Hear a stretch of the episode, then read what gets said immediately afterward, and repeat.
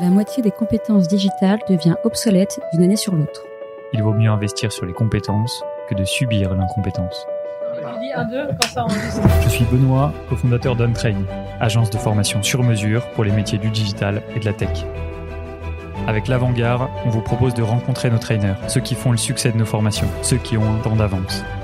Ils sont spécialistes marketing, data, acquisition, produits, et ils viennent vous confier en 5 minutes les clés de leur efficacité. Ce sera court, concret, et ce sera utile demain. Bonjour à tous et bienvenue dans un nouvel épisode de l'Avant-Garde. C'est la troisième fois qu'on enregistre avec Francis Lelon. On est super content de t'accueillir. Bonjour Francis. Bonjour. On va parler no-code. Alors, on a déjà défriché pas mal de sujets sur le no-code avec toi. La scalabilité euh, du modèle d'entreprise quand on développe en no-code. Euh, on a parlé de la compatibilité du no-code en grand groupe. Et là, aujourd'hui, euh, on va concrètement te demander, selon toi, quels sont tes tops outils no-code et qu'est-ce qu'il faut surtout ne pas rater quand on veut s'y mettre et quand on veut accélérer ses process de développement. Bah, écoute, c'est une très bonne question. Je suis ravi de, vous retrouver tous. Euh, je vais vous parler de, mon expérience avec peut-être aussi euh, un biais qui est celui de l'entrepreneur, euh, parce que je crois que si j'en suis là aujourd'hui et si on a créé avec Estelle et Thomas Allegria, c'est clairement d'abord parce qu'on a tous les trois fait une rencontre qui a changé nos vies d'entrepreneurs, c'est Airtable. Ça, de toute façon, je crois que si on doit commencer quelque part, c'est sans doute par là. Tu, tu as commencé en quelle année Airtable? Il y a 5-6 ans maintenant, donc euh, ouais, 2017, 2000, ouais, 2017. C'était le tout démarrage de l'outil. La boîte a 7 ans aujourd'hui, donc euh, c'était pas vieux, ouais. Il n'y avait pas toutes les fonctionnalités qu'on a aujourd'hui, c'est sûr, mais déjà c'était génial. Ils ont une philosophie de développement chez Airtable qui est incroyable, hein, puisqu'ils euh, ont mis beaucoup de temps à créer l'outil. C'est vraiment des experts du produit. À chaque fois qu'ils sortent une nouvelle fonctionnalité, ils veulent que ce soit parfait. Et je pense qu'ils ont cette culture du produit qui est absolument incroyable. Et euh, j'ai rarement vu une boîte avancer de manière aussi efficace sur, euh, sur son delivery. C'est le fuel de notre entreprise, d'Untrade, de Airtable, donc je partage aussi, hein. constat.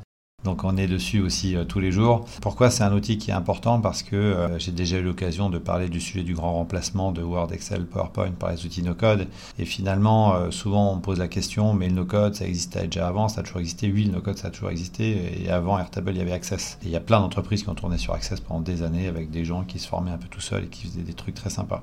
La différence fondamentale, c'est qu'aujourd'hui, on est passé dans le cloud, qu'aujourd'hui, il y a le SaaS et qu'aujourd'hui, il y a les API.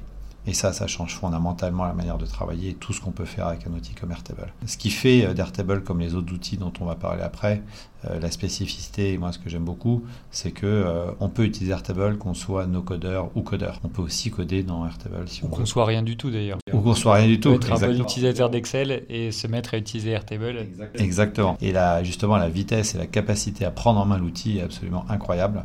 Euh, moi, j'ai eu l'occasion de faire des formations à des C-level de 50 ans euh, dans la mode et luxe, euh, et je leur ai fait faire en deux heures un tableau avec une automation, un envoi d'email, et ils étaient ravis. Et pour des gens qui n'ont fait que du Word, Excel et PowerPoint toute leur vie, jamais ils auraient pensé pouvoir aussi vite se former finalement. Et on est d'accord que du coup, s'il faut avoir une approche schématique, on pourrait dire que Airtable viendrait remplacer Excel en fait, euh, je pensais beaucoup ça au début et j'en suis moins en moins convaincu. Je pense qu'il y a trop de gens qui comparent Excel avec Airtable. Moi, je préfère vraiment comparer Airtable avec Access. Et d'ailleurs, il y a un certain nombre de personnes qui essayent ensuite de faire euh, des opérations de calcul euh, basiques dans Airtable. On se rend compte que pour un business plan, ce que j'ai essayé de faire par exemple dans Airtable, ça fait aucun sens, ça marche pas du tout. Il faut rester absolument sur Excel.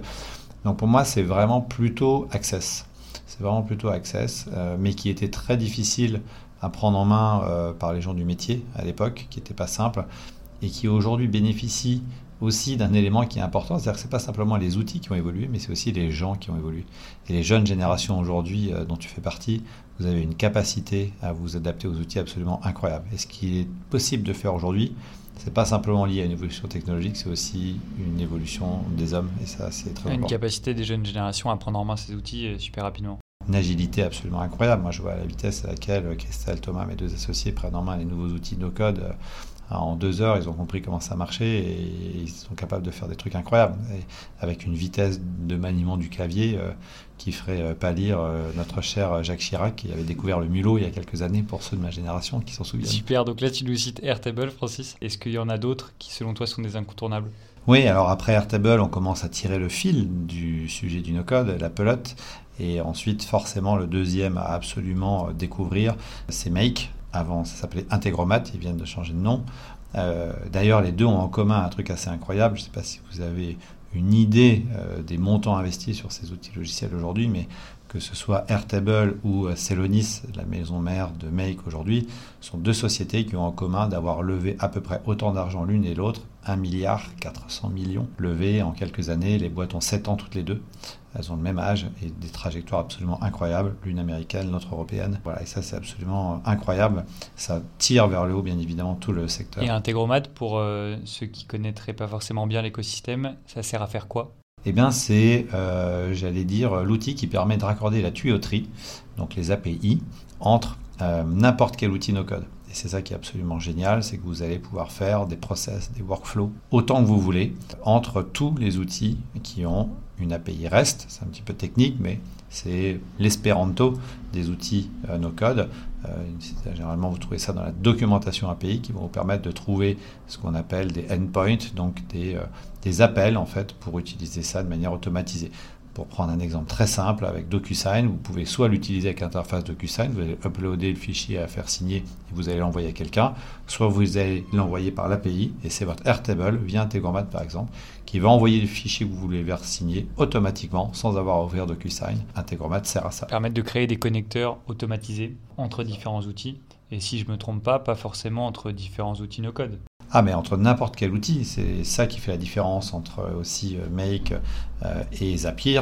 C'est que Zapier, il faut que ce soit une intégration qui a été faite par eux, alors qu'avec Make, donc Integromat, on parle du même outil, vous pouvez connecter n'importe quoi, si, même s'il n'y a pas de connecteur prédéfini à l'avance. C'est complètement ouvert. Ça, ça fait deux, deux outils incontournables. Bah, il y en a un petit troisième qui est notre bébé ici, qu'on utilise aussi maintenant au quotidien et qui est en train d'intégrer de plus en plus les grands comptes, qui est une très très belle boîte avec aussi un produit extrêmement bien pensé. Un petit peu plus difficile d'accès aussi, hein, comme euh, Make, c'est Notion, bien évidemment, euh, qui euh, est le complément idéal de Slack et qui va venir travailler tout le knowledge de l'entreprise, tout le partage de savoir, qui va vous permettre aussi maintenant qu'il y a une API de le connecter et de l'automatiser avec tout un tas d'autres outils autour. Le produit euh, est juste tellement bien pensé, tellement bien conçu.